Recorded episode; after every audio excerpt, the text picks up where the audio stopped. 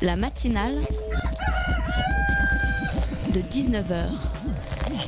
Et bah, c'est une émission qui parle de société, de politique, euh, Culture alternative. On va aussi parler de sport, euh, de gens dans la rue. et l'actualité en règle générale. On va peut-être parler des corbeilles à linge pas en osier d'Auvergne. voilà, il y aura, il y aura des invités. Sociologues, des invités chercheurs. Les invités ne diront que des choses intelligentes. Ça va peut-être s'étriper un peu de temps en temps, mais La matinale de 19h, du lundi au jeudi jusqu'à 20h sur Radio Campus Paris. Ground Control to Starman, This is Space Oddity. Un éclat rouge liseré de bleu sur le visage, un phare à paupières électrique sur un regard perçant, sûrement à cause de ses yeux verrons. Blond et livide, roux au maquillage tapageur ou brun tranquille. En lycra moulant, en arlequin ou en costume marinière. Souterrain et à la fois sur toutes les radios. Provocateur et consensuel, populaire et aristocrate. Si rétro et pourtant toujours moderne. Rock'n'roll, glam rock, new wave et soul, un peu funk, un peu de cabaret, de théâtre, la mode, le design, le cinéma, bref, le projecteur, la lumière, la scène. David Robert Jones, alias David Bowie, est retourné dans ses étoiles hier soir. Ashes to Ashes, alors, where are we now Je vous réponds Dancing in the Streets, allez, let's dance Rien de très rebelle, rebelle au fond, hein. juste toujours écouter avec autant de plaisir ces perles sonores pour rester modern love, sans pressure, et trouver l'envie de provoquer comme lui des changes en musique ou ailleurs. La matinale de 19h, le magazine de Radio Campus Paris. Même à l'autre bout du monde, vous dormez loin des savonnettes emballées des hôtels et des papiers peints impersonnels. Non, vous dormez dans un splendide appartement avec toit terrasse en centre-ville pour quelques euros grâce à Airbnb. Vous rentrez de soirée un quart d'heure, montre en main, même titubant à 4 heures du matin. Je précise, la consommation, c'est avec modération grâce aux chauffeurs de Uber ou de Hitch. Vous partez visiter votre grand-mère dans un village perdu de la Drôme grâce à Blablacar. L'économie du partage a changé votre vie, mais cette économie du partage-là, est-ce qu'elle n'est pas un peu faussée? Est-ce qu'on n'est pas un peu loin de la vraie économie du partage, comme le propose l'économie sociale et solidaire On va clarifier tout ça en première partie d'émission. Vous y passez 195 jours de votre vie en moyenne et vous détestez ça. L'hypermarché s'est tellement intégré au paysage français que l'on ne questionne même plus son utilité et ses conséquences sur l'agriculture, la malbouffe et le lien social en général. Alors radioscopie du plus grand hypermarché de France en seconde partie d'émission avec la BD Le Grand Tas. Voyage un peu plus au nord encore, à Grande-Sainte, un nouveau camp de réfugiés doit y voir le jour et remplacer le camp de la honte de Galais. 3000 personnes sont déjà sur place, un micro de Radio Campus Paris y a fait un tour. Voyage enfin au-delà des montagnes avec une chronique cinéma. Cette matinale de 19h, elle se passe aussi sur les réseaux sociaux avec le hashtag matinale19h. Cécile est créatrice de bijoux. Pour se rendre à une foire de l'artisanat, elle utilise son moyen de transport préféré, le covoiturage. Cette fois, ce sera avec Gianni. Dans la voiture de Gianni, il y a aussi Émilie, sa voisine. En virée à Berlin pour les vacances, Émilie loue une chambre chez l'habitant pour une bouchée de bretzel grâce à une plateforme spécialisée. Cet habitant, c'est Camille, un fan de blues rock. Sa nouvelle coqueluche Les Dead Drunk Naked Dudes. Leur dernier album en téléchargement libre leur ouvre des portes partout dans le monde. Comme ce soir, au Brésil.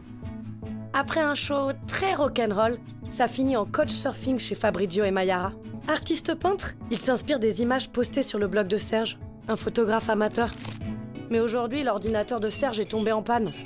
Il décide de le réparer lui-même grâce au tutoriel mis en ligne gratuitement par Silicile. C'est le pseudo de Cécile. La voici de retour, la tête pleine d'idées nouvelles et d'images. À partager. Uber, Airbnb, Blablacar, comme Cécile, vous connaissez toutes ces multinationales. Cécile, que je précise, elle est dans un spot pour BNP Paribas. Et oui, on dirait pas, hein, parce que ça fait bizarre de parler de multinationales et de partage en même temps. Et pourtant, c'est bien ce que disent ces entreprises. Alors, pour démêler les abus de vocabulaire, redéfinir les concepts et redonner un peu de sens à cette notion de partage, nous avons à nos côtés ce soir Françoise Bernon, déléguée générale du Labo de l'économie sociale et solidaire. Françoise Bernon, bonsoir. Bonsoir Camille. Et ce labo, c'est un think tank qui a pour objectif de faire reconnaître l'économie sociale et solidaire. On aura le temps de développer tout ça dans quelques instants, puisqu'avec avec, je voudrais introduire la personne qui est à mes côtés aussi en ce moment, c'est Anna, de la rédaction de Radio Campus Paris. Bonsoir. Bonsoir. Donc tu es avec moi pour toute cette émission. Alors l'économie sociale et solidaire, on entend beaucoup parler en ce moment, parfois avec le sigle ESS, c'est peut-être comme ça que vous la connaissez. Alors en quelques mots, Françoise Berton, pour bien situer les termes du débat de ce soir, comment est-ce qu'on peut définir cette économie sociale et solidaire? Alors il faut dire déjà que l'économie sociale et solidaire a été définie dans le cadre d'une loi en juillet 2014. Et donc son périmètre est très clair, alors qu'il a été flou. On a, connu l'économie sociale au départ, ensuite l'économie solidaire. Maintenant, c'est reconnu comme une entité à part entière. Donc c'est une autre façon d'entreprendre avec un certain nombre de valeurs et de modes de, fonctionnement. Euh, une gouvernance démocratique, un homme, une voix, ce n'est pas en fonction de ses moyens, de ses actions que l'on a euh, autorité, que l'on peut prendre la parole dans les, décisions de ces structures. Euh, donc un homme, une voix. une non-lucrativité ou une lucrativité limitée, c'est-à-dire que les bénéfices soit réintégralement euh, investi, réinvesti dans l'entité, dans, dans, la structure, qu'elle soit associative, coopérative, euh, mutuelle ou maintenant euh, structure commerciale. Donc soit totalement, soit de façon limitée. La loi le, en définit les limites. C'est-à-dire que bon, voilà, il y a un encadrement qui est défini. Et ensuite, l'intérêt général est un, point extrêmement important pour les structures à caractère commercial. C'est-à-dire que ces structures, car elles n'ont pas des, des statut qui les protège, quelque sorte, entre guillemets, euh, on va, vont avoir un objectif d'intérêt général dans ce qu'elle euh, propose. Pour rester un peu dans cette notion de vocabulaire, vous avez dit un homme, une voix, c'est peut-être ce qu'on a en tête dans la notion de coopérative. Est-ce qu'il y a uniquement la notion de coopérative qui rentre dans l'économie sociale et solidaire ou est-ce qu'il y a d'autres formes qu'on ne connaît pas du tout? Non, c'est ça. C'est l'intérêt de cette loi, c'est qu'elle a ouvert le périmètre. Hein. Hein, c'est une loi euh, qu'on a dit inclusive, c'est-à-dire qu'une société commerciale peut rentrer dans le cadre de l'économie sociale et solidaire. Simplement, elle va organiser dans ses statuts, elle va organiser dans sa gouvernance un mode de fonctionnement qui sera différent d'une organisation, euh, euh, d'une organisation classique. Et donc vous disiez, c'est l'intérêt général qui est aussi un, un, dénominateur commun qui est spécifique aux, entreprises qui sont dites sociales et solidaires, c'est bien ça? Voilà. Alors les, les entreprises dites sociales, de par leur statut, puisque les statuts associatifs, coopératifs, mutualistes ou les fondations, euh, de fait, leur statut les oblige à, cela. Donc elle peut avoir, une, par exemple, une coopérative agricole euh, n'a pas forcément un objectif d'intérêt général, mais elle a des statuts qui protègent son mode de fonctionnement. Donc la coopérative aura forcément une, une gouvernance un homme, une voix, réintégrera forcément euh, ses bénéfices, de fait ses bénéfices dans la structure. Elle n'appartient pas à une personne, mais à un ensemble de sociétaires, etc. Par contre, une société commerciale, il a fallu ajouter, je dirais, quelque chose pour dire non seulement elle va organiser ses statuts pour pouvoir répondre à un, certain nombre d'obligations, mais en plus, elle a un, intérêt général, un objectif d'intérêt général. Alors tout ça, c'est un petit peu théorique, en tout cas, c'est un peu compliqué à comprendre quand on ne connaît pas un peu tout ce monde de l'entreprise. Euh, sur votre site, on peut lire qu'il y a 2 400 000 salariés en France qui sont euh, intégrés à cette économie sociale et solidaire. Ça représente un salarié sur 10. Est-ce que vous n'auriez pas des exemples très concrets pour la vie de tous les jours où on croise des entreprises sociales et solidaires ah mais vous, de, tous les jours, euh, les, euh, je dirais que tout, euh, tout le monde a une mutuelle, on en parle beaucoup en ce moment puisqu'il y a l'obligation d'avoir une mutuelle, tout le monde a une mutuelle, ça fait partie de l'économie sociale et solidaire. Je vous ai parlé des coopératives, les coopératives agricoles font partie de l'économie sociale et solidaire, il y a beaucoup de, enfin de magasins, je pense à un en particulier euh, dont le nom m'échappe, euh, mais qui que tout le monde connaît et qui bon qui, fait, qui est une coopérative. vous avez dans le monde associatif, par exemple, les associations qui s'occupent de, de, personnes handicapées vont sont à 90% des associations. Donc et ça fait partie de l'économie sociale et solidaire. Le, dans le, le domaine de, de, l'éducation, vous avez énormément d'associations, etc. C'est pas nouveau, ça existe depuis des années. On parle des, des, des coopératives fruitières euh, temps du Moyen Âge. Donc, donc c'est très très long. Alors disons que ça, ça date de, plus, plus d'un siècle. En donc c'est un, un, nouveau terme, on va dire. Il y a une nouvelle loi pour quelque chose qu'en fait qu'on croise tous les jours et qui en fait pas si. Euh, qui a évolué dans le temps. On a parlé d'économie sociale, c'est ce que je vous indiquais au départ. C'est ajouter l'économie solidaire, c'est-à-dire les, structures à statut euh, commercial mais qui ont un intérêt général. Donc il fallait pouvoir associer ces deux, ces deux, deux formes d'avancée qui ont des points communs. Donc il fallait pouvoir organiser une loi qui en définisse le périmètre et qui donne les moyens à ces structures de se développer aussi. Et du coup, l'intérêt général, il définit quelle manière Parce que ça peut être extrêmement large. C'est au bénéfice. vous avez raison. L'intérêt général, c'est comment une problématique, comment on va répondre à des problématiques sociales, comment on va répondre à des, à des questions de bien commun, comment des solutions qui ont un caractère qui ne peut pas être financé, je dirais, à 100% par le privé? Lucratif euh, vont trouver des solutions par euh, une organisation qui va euh, donner une, un financement hybride, c'est-à-dire État, privé, collectivité, particulier, etc. Donc ce sont des, des, solutions qui sont trouvées qui ne sont pas purement commerciales, mais qui ont besoin d'être mises en place pour répondre à l'intérêt général. D'accord. Anna? quelle différence il y a en fait avec le terme d'économie collaborative? Parce qu'il y a quand même la notion de communauté en commun. Oui, alors euh, c'est le mot collaboratif, parce que le mot collaboratif euh, fait tout simplement partie du vocabulaire euh, de l'économie sociale et solidaire.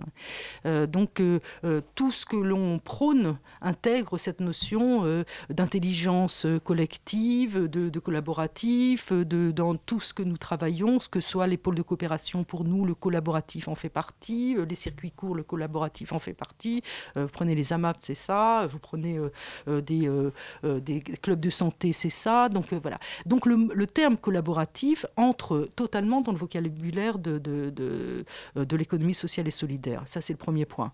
Le deuxième point, euh, c'est que ces sites collaboratifs au départ, laissent entendre, laissent entendre pour l'ensemble d'entre eux, il y en a un certain nombre qui répondent quand même à nos critères, mais pour l'ensemble d'entre eux, laissent entendre qu'il y a une collectivité qui se forme. C'est-à-dire qu'un certain nombre de participants euh, vont euh, créer ensemble euh, de façon bottom-up, pour parler mon français, c'est-à-dire vont créer ensemble de, du terrain pour répondre à ces problématiques sociales, justement, vont créer ensemble en s'appuyant sur un site numérique, des réponses à des services et tout le monde y trouvera son intérêt. Alors on y trouve son intérêt, euh, je dirais, sur l'écume de la vague, hein, ou quand on voit l'iceberg qui sort de l'eau, mais en fait, sous ça, sur un certain nombre de ces sites, ce sont des personnes qui n'ont pas travailler forcément avec des partenaires de terrain ces projets, mais qui ont, dans leur coin, ont travaillé un outil numérique qui répond à une problématique, de façon très intelligente, hein, et ils répondent réellement à une problématique. Mais nous, ce qui nous intéresse, c'est d'aller jusqu'au bout de la logique. Si ça répond à une problématique, à qui, euh, comment va être organisé de façon euh, euh, commerciale, comment vont être montés les apports financiers de ces structures, les, les bénéfices de ces structures, j'en parlais tout à l'heure, où vont-ils aller?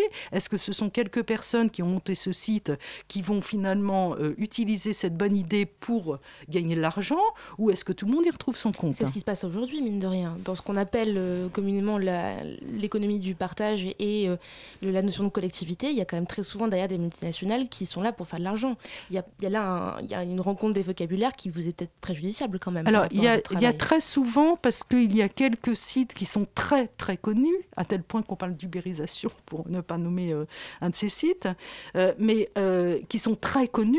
Mais il y a des dizaines et des dizaines, voire des centaines de sites collaboratifs qui existent et qui n'ont pas cette logique-là. Il faut le savoir. Par exemple bah, Par exemple, vous avez euh, le site Willy's, j'en ai pris quelques-uns là, euh, euh, où ce sont des locations, de, c'est, une, organisation sous forme de coopérative, où ce sont des, des, des, des partages de voitures pour personnes handicapées, mais ils ne vont pas faire, il n'y a pas une personne qui va gagner de l'argent dans cette mise en relation entre la personne handicapée qui a une voiture et la personne handicapée qui aurait besoin d'une voiture, mais pas les moyens de s'en acheter une mais c'est vraiment euh, l'idée de cette coopération, de cette collaboration des acteurs sur le territoire.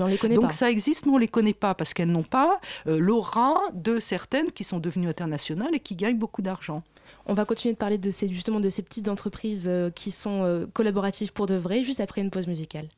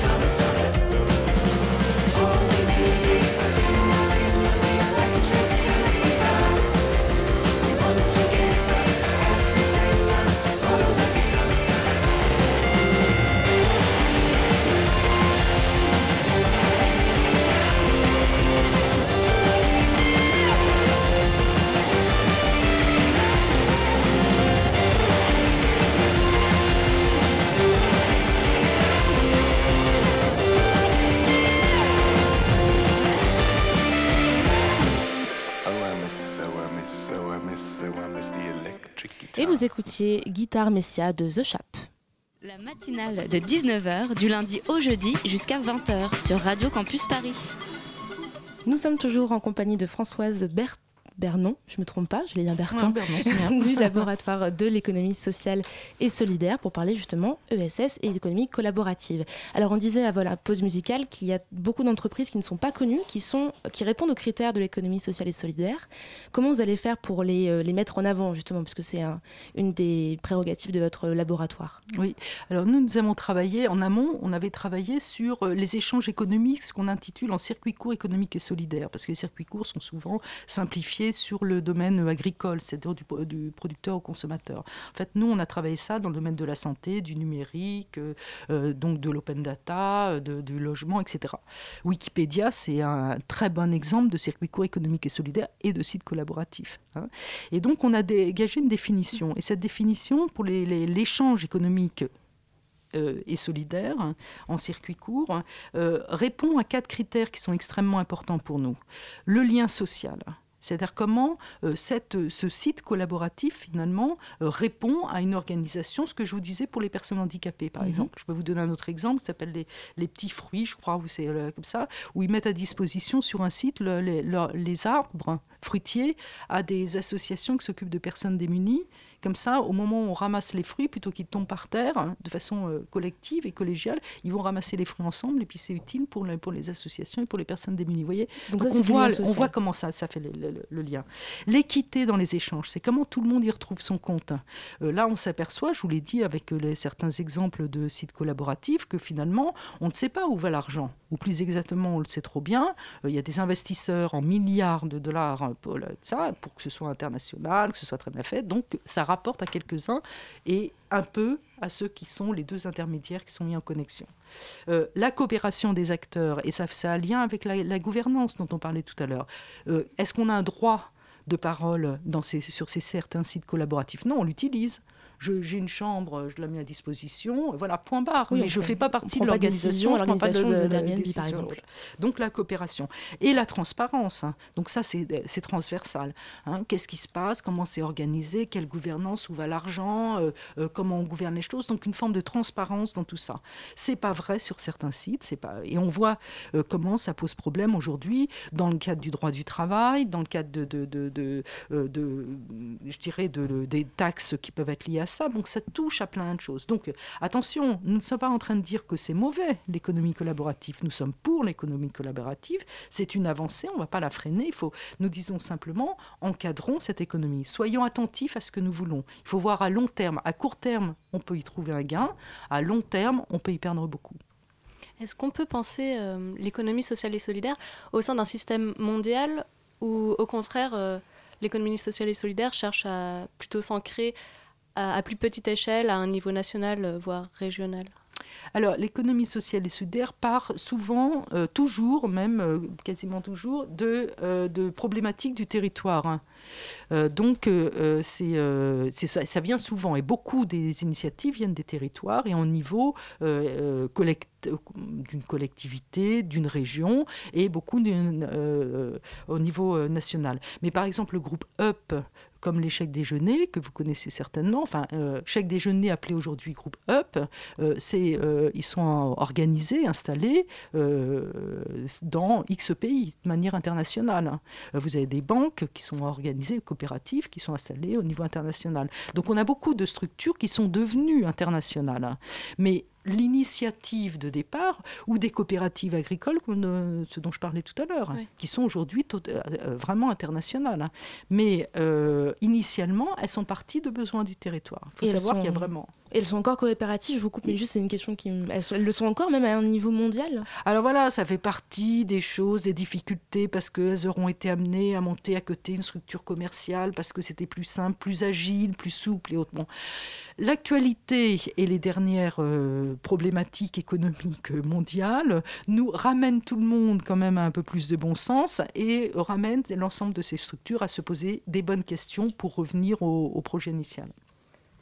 Euh, Est-ce que des entreprises euh, sociales et solidaires peuvent cohabiter avec des entreprises classiques sur un même secteur d'ac- d'activité? Oui, ça arrive, ça arrive très souvent. Et nous travaillons euh, au labo sur ce qu'on intitule les pôles territoriaux de coopération économique, où justement l'objectif c'est ça, c'est comment on développe sur un territoire la coopération des acteurs, de l'ensemble des acteurs de ce territoire, pour travailler un projet économique qui réponde à ce développement économique et qui crée de l'emploi. Et donc, comment on organise l'intelligence collective de ces acteurs, c'est-à-dire les structures de l'ESS, les TPE, les PME, des grandes structures, euh, des euh, euh, collectivités, des chercheurs, être sur un même territoire défini pour développer. Donc il y en a plus de 100 en France. La réponse au deuxième appel à projet interministériel, donc euh, dans le domaine agricole, la culture, le, euh, bâtiment, enfin bon, dans un domaine, euh, vont donner le- les réponses d'ailleurs cette semaine au deuxième appel à projet. Et on voit que ça se développe un petit peu partout. Donc comment on organise la coopération des acteurs sur un territoire? Ça s'appelle des pôles territoriaux de coopération économique. Donc pour vous, il n'y a pas d'opposition entre, par exemple, une grande société, prenons encore une fois l'exemple de Blablacar, qui va inonder le marché d'une certaine manière avec, avec beaucoup qui prend beaucoup d'ampleur avec la pub, etc. Et qui va donc peut-être étouffer d'autres sites de, de covoiturage collaboratif. Vous pensez que, que ça, c'est un modèle qui existe dans certains cas, mais qui n'est pas généralisé C'est-à-dire qu'on peut tout à fait avoir une cohabitation avec euh, Blablacar et d'autres petites structures? Mais nous, ce que nous disons, c'est, alors moi je ne sais pas ni pour ni contre Blablacar, ce que Nous disons, c'est que si nous laissons le train passer, euh, les- elles vont, euh, il n'y aura que du Blablacar, hein, si vous prenez cet exemple-là. Donc nous, ce que nous disons, c'est, euh, on n'est pas ni pour ni contre, ni c'est organisons-nous pour développer aussi un certain nombre de structures euh, co- collaboratives euh, qui euh, répondent à nos critères, les quatre critères dont je parlais, Mhm. lien social, équité, coopération et transparence, hein, euh, pour euh, euh, peut-être faire face à cette, euh, à cette euh, inondation de, de- de- de sites euh, collaboratifs plutôt privés lucratifs. Ils ont un train d'avance sur vous? Ben, euh, clairement, ils ont, ils ont un train d'avance parce qu'ils ont réussi à monter des capitaux de façon euh, importante pour développer euh, l'objet numérique, parce que c'est là quand même. Hein, L'investissement, on ne crée pas de l'emploi, mais on crée des objets numériques. Donc comment, comment créer tout cela? Comment investir? C'est des questions qu'on se pose au sein de l'économie sociale et solidaire. Quels moyens on se donne pour permettre aux structures de l'économie sociale et solidaire d'avoir les moyens de leur développement? Le nerf de la guerre, il est numérique aujourd'hui? Ben, c'est quand même ce qui fait euh, le lien, ce qui fait avancer l'économie collaborative et ce qui fait le lien entre ces acteurs, hein, c'est-à-dire euh, l'outil numérique qui va leur permettre d'organiser euh, ces interrelations entre les acteurs, entre un particulier qui a un objet ou qui offre un service et celui qui en a besoin. Et c'est là où, est votre retard et c'est là où on n'a pas été assez rapide.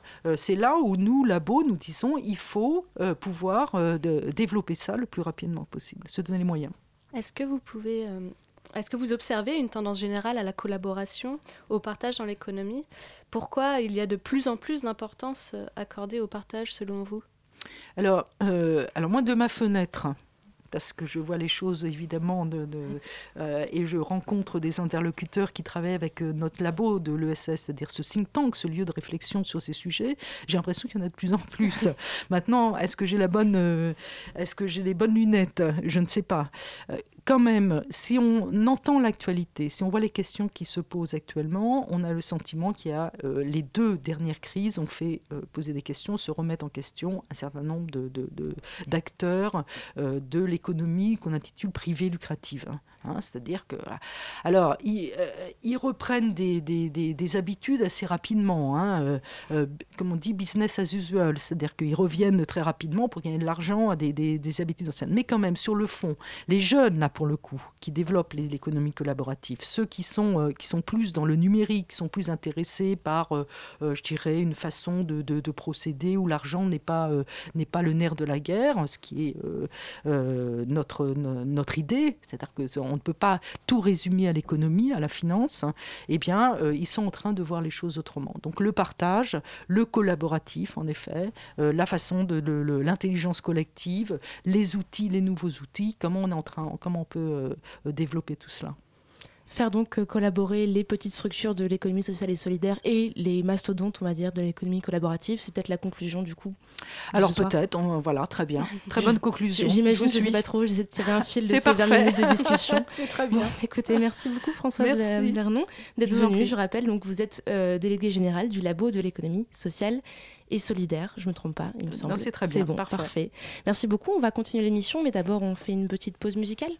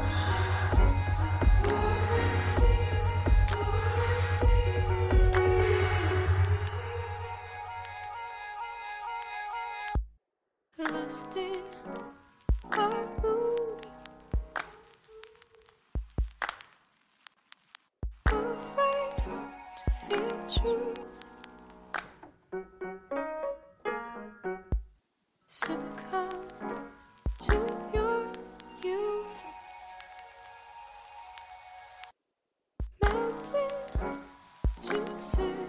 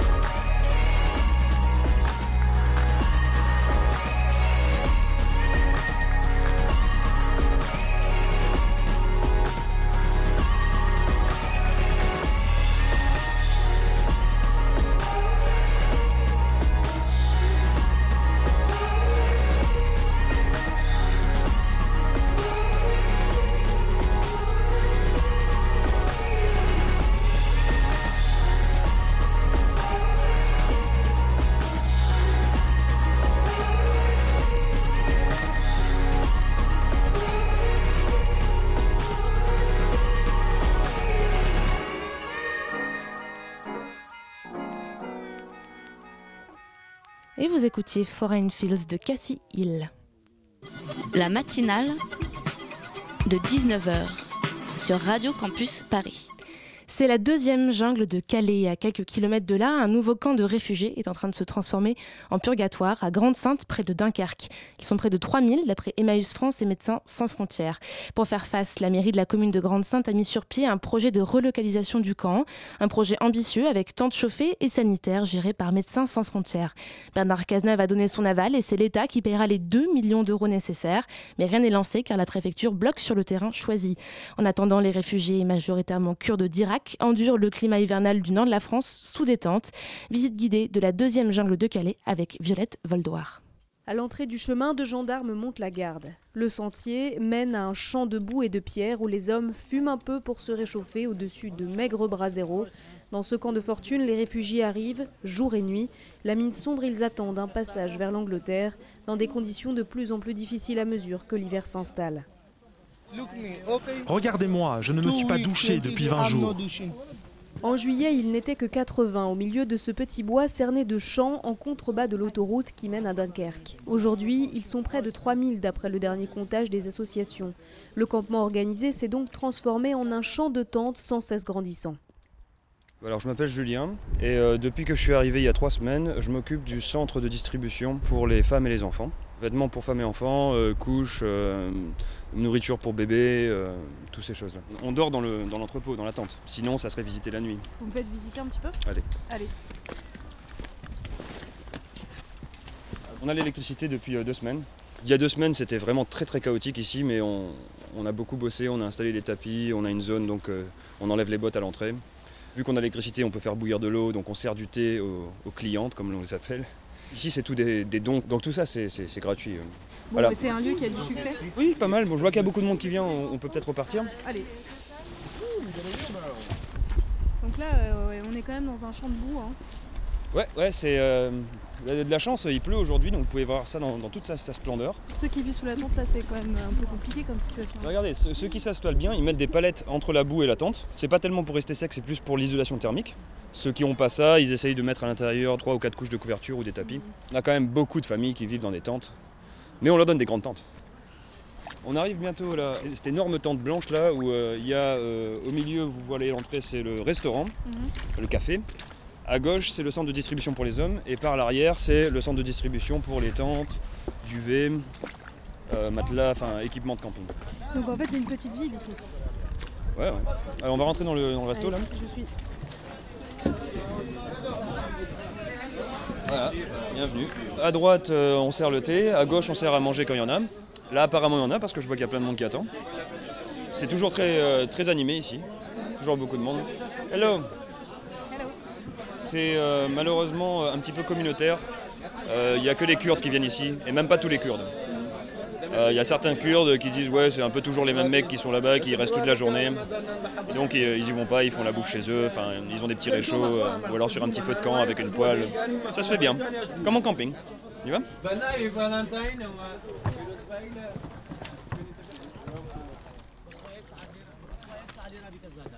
Donc là on arrive à la garderie euh, école. On va voir un petit peu qu'est-ce comment c'est dedans. Bonjour. Voilà, si c'est pour voir l'école, il n'y a, plus personne. On est ouvert C'est qu'ils sont partis. Le matin, on essaye de faire en sorte que ce soit les enfants de plus de 7 ans. Et l'après-midi, on essaye de faire en sorte qu'il y ait un moment pour les mamans et les bébés. Vous, vous habitez dans le coin ou vous êtes. Non, euh, j'habite à 400 km. Ah oui, d'accord, mais vous, avez fait 400 km pour venir? Bah oui, oui, oui.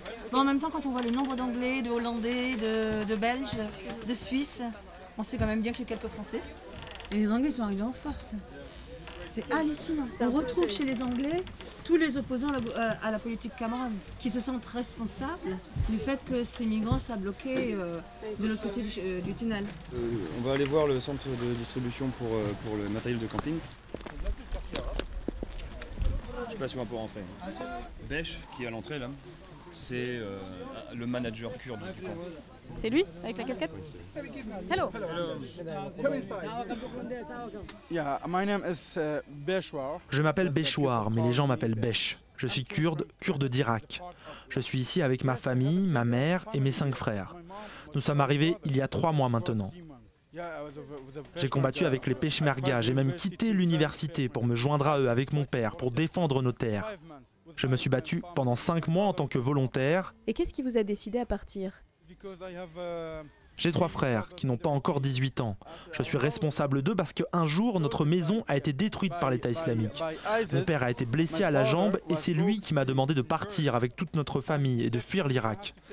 Nous sommes allés en Turquie, mais la Turquie, ce n'est pas un endroit pour les Kurdes, ils nous détestent.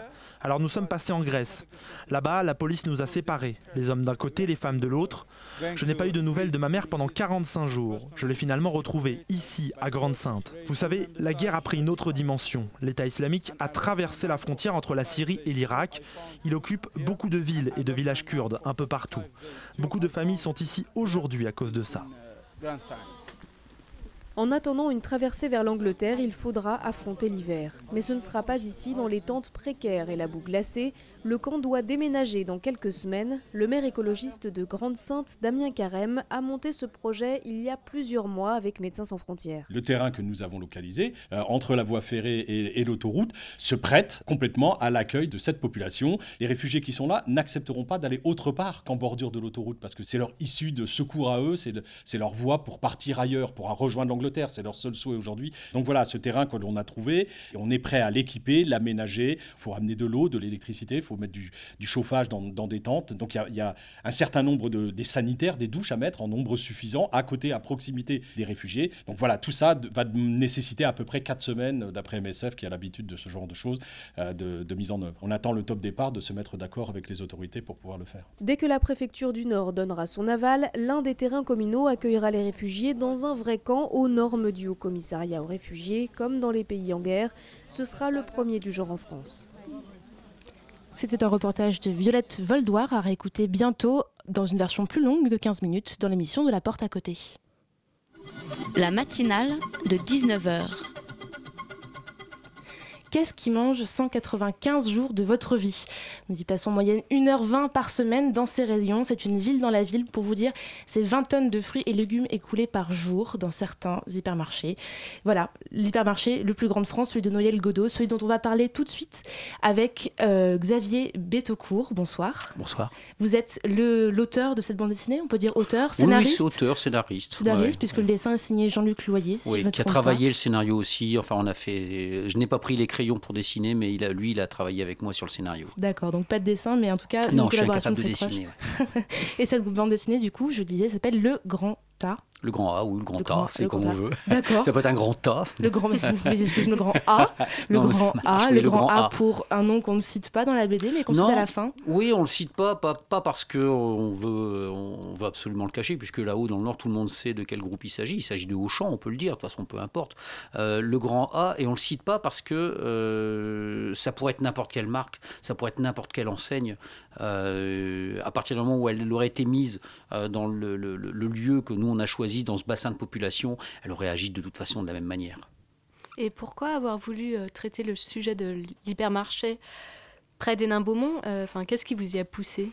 Oui, c'est vrai que ça peut sembler un peu étonnant, mais le truc, c'est que effectivement, c'est un endroit que tout le monde connaît tout le monde y va, plus ou moins. On a dit le chiffre, le temps que ça mange. Et bon, moi, à la base, je suis journaliste. Euh, on, sait ce que c'est, mais on ne sait pas ce qu'il y a derrière. Mais moi, j'ai envie de savoir ce qu'il y a derrière. Donc, le point de départ, c'était de dire c'est une ville, dans la ville ou à côté de la ville. On la connaît pas, il se passe quoi derrière? J'ai envie d'aller voir et j'ai envie de raconter. C'était vraiment le point de départ.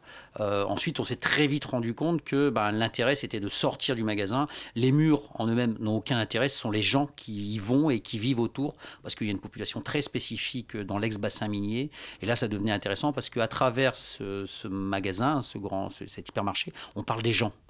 Et justement, alors pourquoi, pourquoi celui-là? Pourquoi dans le nord? Pourquoi dans ce bassin minier? Qu'est-ce qui vous a attiré vers celui-là? Alors, c'est pas que le bassin minier nous attire particulièrement, mais en fait, euh, Jean-Luc euh, Loyer, donc lui, est originaire de là-bas. Il y a des souvenirs d'enfance euh, dans cet album qui sont ses vrais souvenirs d'enfance. Et lui, il est des Nains-Beaumont. et puis moi, je suis, j'étais, donc je viens de Lille et j'ai été journaliste pendant une période sur ce secteur-là, donc je connaissais assez bien. Et donc voilà. Et pourquoi, pourquoi cette région? Ben pourquoi ce celui-là, parce qu'il y en a plein, c'est la région où il y a la plus grande concentration d'hypermarchés, celui-là parce que la sociologie est vraiment intéressante là-bas. Et alors vous abordez du coup dans cette BD énormément de thématiques qui sont liées à l'hypermarché. Mm. Vous venez de dire, il faut voir les gens qu'il y a autour Oui. des murs. Alors vous parlez de chômage, vous parlez de Oui. malbouffe, de, Oui. des producteurs locaux, Mm. la désertification des centres-villes, la montée du FN dans le nord de la France. Alors on va revenir un peu sur tout ça, mais Ouais, ça pourquoi, beaucoup, hein. pourquoi, pourquoi mettre toutes ces thématiques dans une seule BD Mais parce que, bon, d'abord, on aurait pu en faire 10, mais ça aurait été un peu délayé. Euh, pourquoi? Parce que tout est imbriqué, tout est intriqué. euh, c'est, on ne peut pas parler de l'un sans parler de l'autre. Quand on a commencé, on a mis trois ans euh, à, faire, ça- à, faire, à faire ce bouquin. On Ah a oui, pris le temps. ans. Oui, on a pris le temps, euh, pas par fainéantisme, mais c'est parce qu'on voulait prendre le temps, de, au fur et à mesure, de ne pas avoir deux hier à la base. Et euh, ben, au fur et à mesure, on, on étendait la- le, le truc et on se rendait compte que l'hypermarché touche à toutes les facettes de notre vie. Et donc, il fallait en parler. Enfin, En tout cas, on pensait qu'il fallait en parler. Et donc du coup, vous êtes parti de quoi au départ? Pour ensuite tirer le fil et aller vers toutes ces thématiques. Eh ben, j'en sais rien. non, en fait, on est, on est parti de ce truc-là, de se dire, bah voilà, il y a un lieu qu'on ne connaît pas. On ne sait pas à quoi ça ressemble, euh, on ne sait pas ce qu'il y a derrière. Donc, regardons ce qu'il y a derrière. Voilà. Et ce qu'il y a derrière, ben, il y a plein de choses. Il y a plein de choses, c'est-à-dire Bah, voilà, ça, ça touche à tous les pans. Ça touche à l'économie, ça touche à la. Euh, ouais, enfin, c'est. Il y a un point que vous abordez beaucoup, c'est quand même la désertification des centres-villes. J'ai l'impression que c'est Oui. un point qui vous tient vraiment à cœur dans, ce, dans cette BD. Euh, c'est un, point central de cette Alors- question ou c'est juste vous qui vous y attachez? Non, non, c'est un point central parce que, en fait, euh, la désertification des centres-villes, bon, elle n'est pas due que à l'existence des, des hypermarchés, mais, mais en grande partie. Et puis, sur cette ville en particulier, euh, c'est une ville qui a connu une, vraie prospérité euh, il y a pas mal d'années maintenant, à l'époque des mines, de l'industrie. Tout s'est cassé la figure. Les mines ont, fermé en 90, je pense, la dernière. Euh, L'industrie, les, les grandes entreprises se sont aussi cassées la figure, Samsonite, Metal Europe, des choses comme ça. Et donc, on se retrouve avec, une, avec un chômage de masse et avec des gens quand même un peu, désesp- enfin, un peu désespérés. C'est- Là, évidemment, ce qu'on raconte là maintenant, en deux secondes, c'est un peu une caricature, mais voilà. Et puis, il y a l'arrivée du Front National. Pourquoi le Front National arrive? Parce que, ben, parce qu'il y a, y, tout ça. Donc, euh, la désertification du centre-ville, c'est plutôt le résultat d'un mouvement de population. Et c'est un mouvement de population, euh, personne ne les force à aller euh, là-bas. Mais aujourd'hui, c'est tellement triste, euh, le centre-ville d'Hénin, je vais pas me faire des copains là-bas, mais euh, c'est tellement triste que les gens, s'ils veulent rêver, eh ben, ils vont dans la galerie marchande. C'est dramatique, enfin, d'après moi. Anna, du coup Une que question justement sur cette galerie marchande et le côté Mm. un peu magique euh, de la galerie. Ouais, ce que j'ai trouvé particulièrement int- intéressant, c'est le parallèle que vous faites entre le musée du Mm. Louvre-Lens Oui. et l'hypermarché du Grand A pour euh, comprendre ces lieux comme un lieu d'évasion. Comment vous en êtes venu à établir ce parallèle? Il y, a- deux choses. Il y a d'abord une espèce de, bizarrerie lexicale, c'est que euh, on parle de galerie marchande et au Louvre-Lens, euh, tout est articulé autour d'une grande salle qui s'appelle la galerie du temps. Euh, dans les mines avant, il y avait les galeries de mines. Donc ce mot-là revient systématiquement. Et, ensuite, donc ça c'était ça, a juste éveillé la curiosité. Et ensuite, on se rend compte que les gens vont chercher du beau dans la galerie euh, du temps. Allez, il y en a qui vont chercher du beau dans la galerie marchande. Avec cette différence fondamentale, c'est qu'au Louvre, on n'a rien à acheter, euh, alors que de l'autre côté, on n'y va que pour acheter. Et même si on n'a pas envie, sur place, ils vont faire tout ce qu'il faut pour vous, pas vous forcer, pas forcer la main, mais pour vous inciter à acheter. Donc euh, il y a vraiment ce parallèle. Et là-bas, en fait, il y a trois grands centres. Il y a le stade Bollard, le stade de foot à Lens, il y a le Louvre-Lens et il y a le Grand A. Vous décrivez beaucoup dans cette BD, moi ça m'a frappé, des gens qui sont tout à fait heureux d'aller au supermarché, alors que oui. on dit que beaucoup de Français ne trouvent que c'est une corvée, mais, Mais du ouais. coup, voilà, vous décrivez énormément de gens qui, qui vont même à 5h du matin pour aller faire les soldes parce qu'ils veulent juste se balader, que c'est des vacances. Euh, Vous, en dé- vous décrivez certains qui vont juste flâner dans la galerie marchande, Ça, c'est la désespérance. Pour moi, c'est la vraie désespérance. Euh, on a fait donc c'est articulé autour d'une journée qui est une espèce de paroxysme quand même dans, dans- dans notre société consumériste. C'est l'hypermarché qui ouvre à 5 heures du matin et qui ferme à 23 heures. C'est le 23 décembre. 23 décembre, Donc oui. ça et, et cette journée-là est, est un point d'orgue dans le bon voilà. Donc on- nous, avec euh, Jean-Luc, on était, euh, on, a, on a suivi les gens euh, donc à partir de 11h, minuit, ceux qui travaillaient, qui travaillent dur, les petites mains euh, qui, le jour de Noël, nous disent, bah nous on est vraiment fatigués parce que voilà. Et à côté de ça, il y a ceux qui arrivent à 5h. Les grilles s'ouvrent et il y en a qui viennent pour faire des affaires, 10% sur le caddie, ok, ils sont contents. Et le pire, enfin la, chose qui m'a vraiment choqué, c'est deux couples d'une vingtaine d'années Je les vois arriver, ils sont, enfin, ils sont dans le, dans- je les repère dans, le, dans, dans un rayon, ils ont un paquet de cornflakes. Je me suis dit, bah tiens, ils viennent de faire la teuf, il est 5 heures du mat, ils rentrent, ils prennent les cornflakes, ils vont manger, ils vont se coucher. Eh ben, pas du tout. Ils étaient là parce que bah, ils se disaient qu'il y avait peut-être quelque chose à voir, ils savaient pas, donc euh, ils se sont baladés à 5 heures du matin. Ils s'étaient levés exprès pour venir se balader, même pas pour acheter, ils avaient rien à acheter, mais juste pour se balader parce que ah, c'était magique. Et ça, c'est c'est pas possible, quoi. Ça me rend fou, parce que c'est euh, c'est triste. C'est triste et, et c'est le paroxysme. Et on l'a pas tellement développé ça dans, dans, dans l'album. C'est juste une case où les gens expliquent ça. Mais voilà quoi, c'est euh, on- des gens sont capables de se lever à 5 heures pour aller se balader. Et vous laissez comme ça plein de petites pépites tout au long de la, de la BD, dont on va reparler après une très très très courte pause musicale.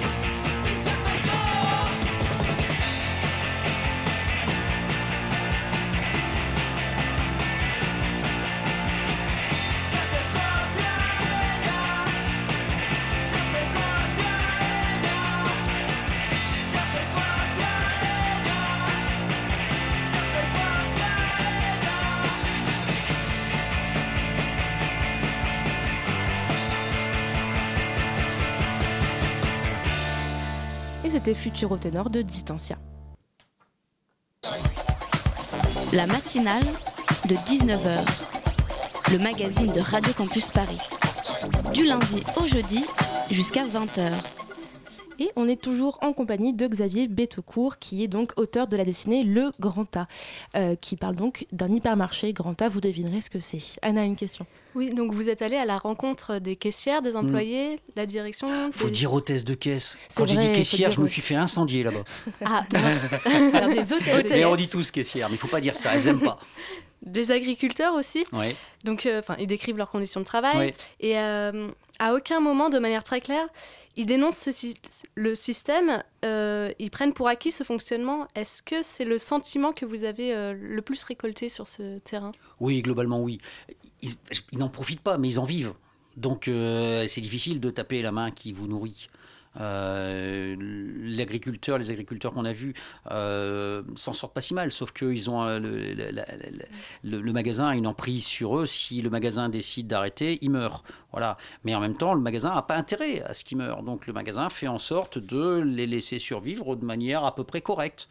Euh, maintenant, le grand A, c'est pas le pire. On a eu des témoignages qui étaient vraiment beaucoup plus violents. Mais il fallait être honnête. Donc, c'est-à-dire, que je, je voulais pas charger la barque et euh, faire quelque chose à charge gratuitement. C'est pas le but. C'est ce paradoxe que vous mettez en, en avant dans la BD en disant voilà, il y a des gens qui sont dépendants de ce système. D'un côté, euh, dans le Nord-Pas-de-Calais, Auchan est le premier employeur privé. Oui. Il y a 14 000 euh, collaborateurs, 750 salariés euh, dans Ouais. le Grand A. Ouais. À chaque fois, à chaque thème abordé dans la BD, vous ne prenez pas parti par rapport à ces différentes thématiques abordées, la malbouffe, le chômage, etc. C'est vraiment quelque chose qui vous tenait à cœur?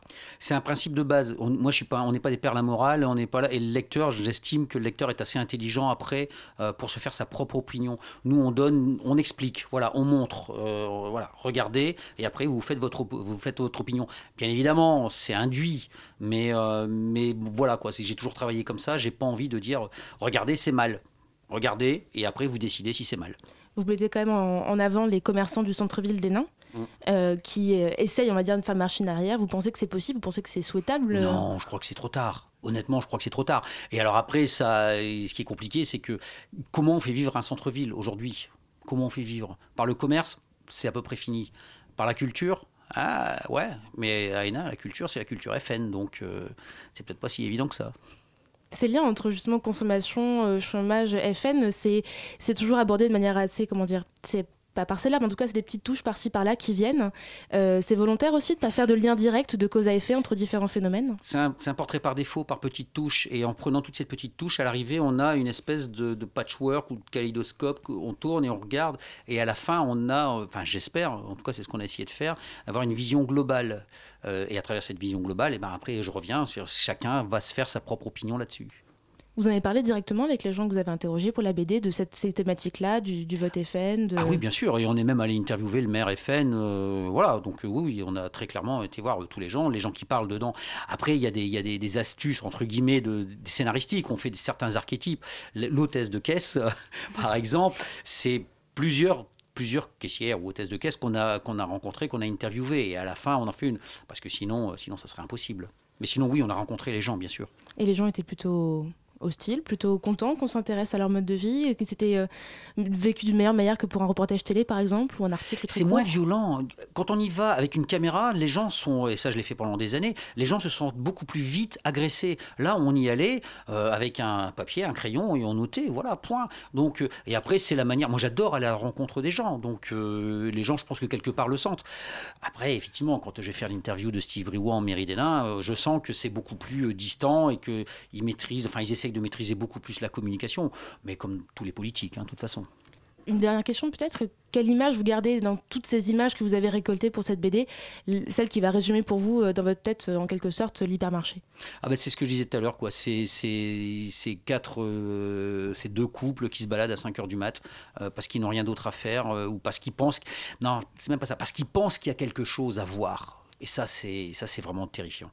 Anna L'image que tu vas garder sur, sur cette BD Quelque chose de marquant Pour donner un peu je- différentes images de ce qu'on peut trouver dans cette BD. Comme ça là, non Oui, tu- moi là, c'est euh, c'est vraiment le Louvre, enfin la comparaison au Louvre-Lens. Ouais. Enfin, ça m'a marqué. je- On va comme si c'était de la culture. Et ce qu'il faut savoir en, en- en- en- en deux mots, euh, le, Grand A, le groupe du Grand A, Auchan, est mécène bâtisseur euh, du Louvre-Lens. Donc, ils, ont investi là-dedans. Mais le retour d'investissement. Alors, il n'y a pas que du cynisme, il ne faut pas exagérer. Mais le retour, c'est aussi le Louvre-Lens qui vient dans la galerie marchande faire des animations euh, pour les gamins et pour aussi faire des grands des- des- des- des tirages des œuvres d'art et les mettre dans la galerie marchande. Là, il y a une interconnexion qui est très étrange et perturbante, je trouve.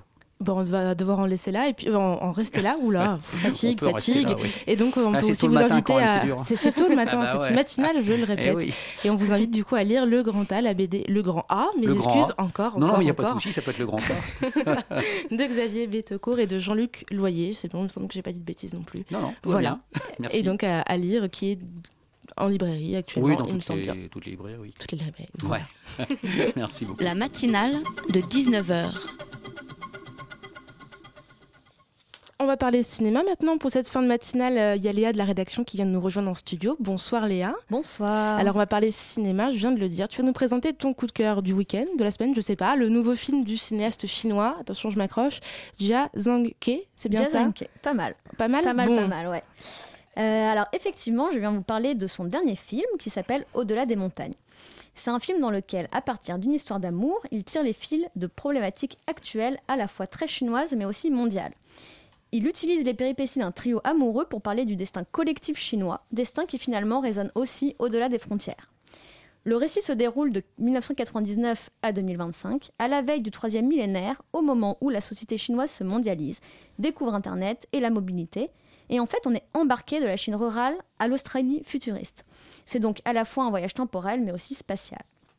Le réalisateur nous fait suivre la trajectoire de ces trois personnages sur un quart de siècle, 25 ans où la Chine connaît d'immenses mutations économiques et sociales, et ce n'est pas sans influence sur les destins individuels. L'histoire se déroule autour de Tao, une jeune femme partagée entre deux hommes, deux amis d'enfance. L'un est un homme d'affaires en devenir, qui profite du boom chinois, et l'autre, ouvrier, qui se voit contraint de travailler dans une mine de charbon. En fait, elle va choisir le premier homme, Zhang, obsédé par l'argent et dont l'ambition est démesurée. Avec lui, elle aura un fils nommé Dollar, oui, comme euh, la monnaie. Ah, il faut oser quand même. hein. il faut oser, ouais. Et euh, bon, ensuite, ils se séparent et le père obtient la garde et il emmène euh, son fils loin d'elle en Australie. Et donc finalement, à travers ce choix, le réalisateur nous montre les dérives de la Chine contemporaine et les conséquences sur les valeurs de la société chinoise. Donc c'est un film quand même engagé. Et les grands thèmes qui sont abordés, tu viens de les dire un petit peu, mais dans le Ouais, détail, ouais, ouais. En, en- en gros, c'est une histoire d'amour tout d'abord bouleversante, où une femme fait le choix de l'argent, comme je viens de le dire, et finalement ça va sceller tout le reste de sa vie. Euh, ce choix montre la, façon dont les mutations d'une société ont un impact sur le destin individuel. Il y a aussi un autre grand thème, c'est celui de l'émigration et du déracinement, de la filiation et du langage. Les divers univers dans lesquels évoluent les personnages sont si différents que la communication entre eux est très compliquée. Cette impossibilité de communiquer montre le choc générationnel qu'il y a entre la Chine du début des années 2000 et celle d'aujourd'hui, et euh, l'opposition qu'il y a entre les Chinois qui sont restés dans leur région et ceux qui ont émigré, quand bien même ils soient nés au même endroit ou soient de la même famille. Et d'ailleurs, ce qui m'a frappé, c'est la façon dont on se laisse embarquer par le film. La première partie, elle met en scène une Chine rurale marquée par la tradition, la famille. Elle est finalement très éloignée de notre culture française et euh, il y a une espèce de distance qui s'opère entre les personnages et nous spectateurs. Mais dès la deuxième partie, cette barrière tombe et on se retrouve littéralement happé par le destin du jeune dollar, qui pourrait ressembler d'ailleurs à l'histoire de n'importe quel jeune de notre génération. Divorce des parents, immigration vers une terre promise ou encore euh, choc générationnel. Et c'est là où il fait fort en fait. Il réussit à créer une sorte de destin universel qui traverse les frontières et fait tomber ce clivage Orient-Occident. Voilà. Et donc du coup, pour toutes ces raisons, on vous conseille d'aller voir le Ouais, film. je du- vous le conseille vraiment euh, vivement, c'est- magnifique. Donc Ja Zhang Ke, je ne me trompe pas. Ja Zhang Ke, ouais. Au-delà des montagnes. Voilà, je serais presque arrivée à prononcer tous les mots correctement ce soir. Donc on arrive à la fin de cette émission. Vous l'avez compris, merci beaucoup Léa pour cette chronique. Vous, auditeurs, ben, restez bien sur le 93.9 parce que dans quelques minutes, le temps de leur laisser la place dans le studio, c'est Pièces détachées qui va venir ce soir, c'est bien ça? Bonsoir Pièces détachées Oui, bonsoir. Bonsoir. Alors, nous ce soir, on va parler mondialisation. Ok. Euh, c'est tout de suite à l'antenne, on reçoit Irène Bonneau qui met en scène Comment on freine, c'est à la commune de Bervilliers. Ok, ça marche. Et ben on vous laisse le studio tout de suite. Merci à vous. On va, les- on va donc remercier déjà Rémi à la réalisation, Anna au co-interview et au web, Violette au reportage, Léa à la chronique et Elsa toujours à la rédaction en chef.